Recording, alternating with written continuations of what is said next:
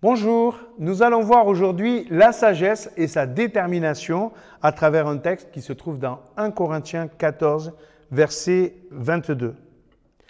Paul parle pas si souvent que ça de la communauté et de la vie dans un culte, mais il le fait ici, dans ce texte.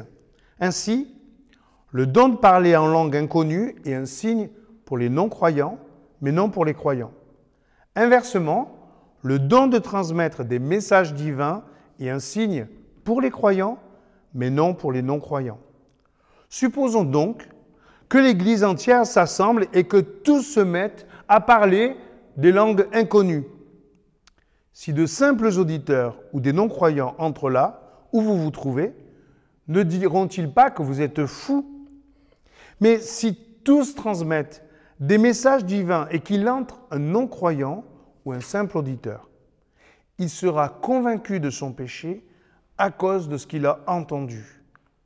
Il sera jugé par tout ce qu'il entend et ses pensées secrètes seront mises en pleine lumière.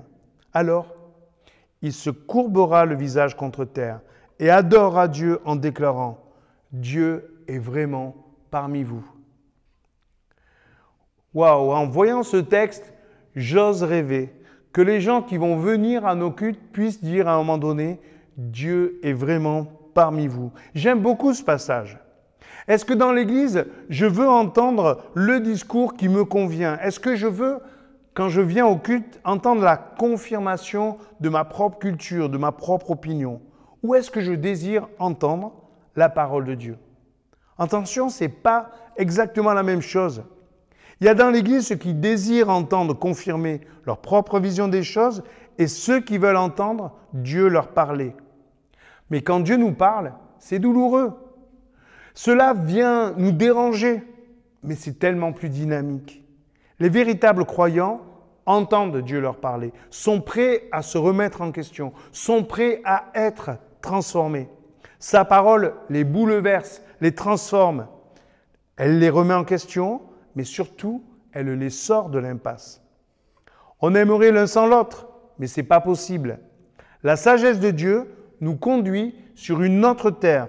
La libération produit la migration. Pas de liberté sans émigration. Jésus nous dit, allez. Est-ce que vous avez relevé le paradoxe de ce passage? Les messages inspirés sont pour les croyants, les langues sont pour les non-croyants, mais ces messages inspirés vont toucher le non-croyant qui vient là pour la première fois. Le, résultat de ce paradoxe, c'est que le non-croyant ne le reste pas bien longtemps quand il entend la parole de Dieu. Nous voyons bien que nous pouvons tous alternativement être croyants quand nous sommes à l'écoute de la parole de Dieu et non-croyants quand nous sommes à l'écoute que de notre propre sagesse. Sensibles ou pas à la parole de Dieu. Que faire?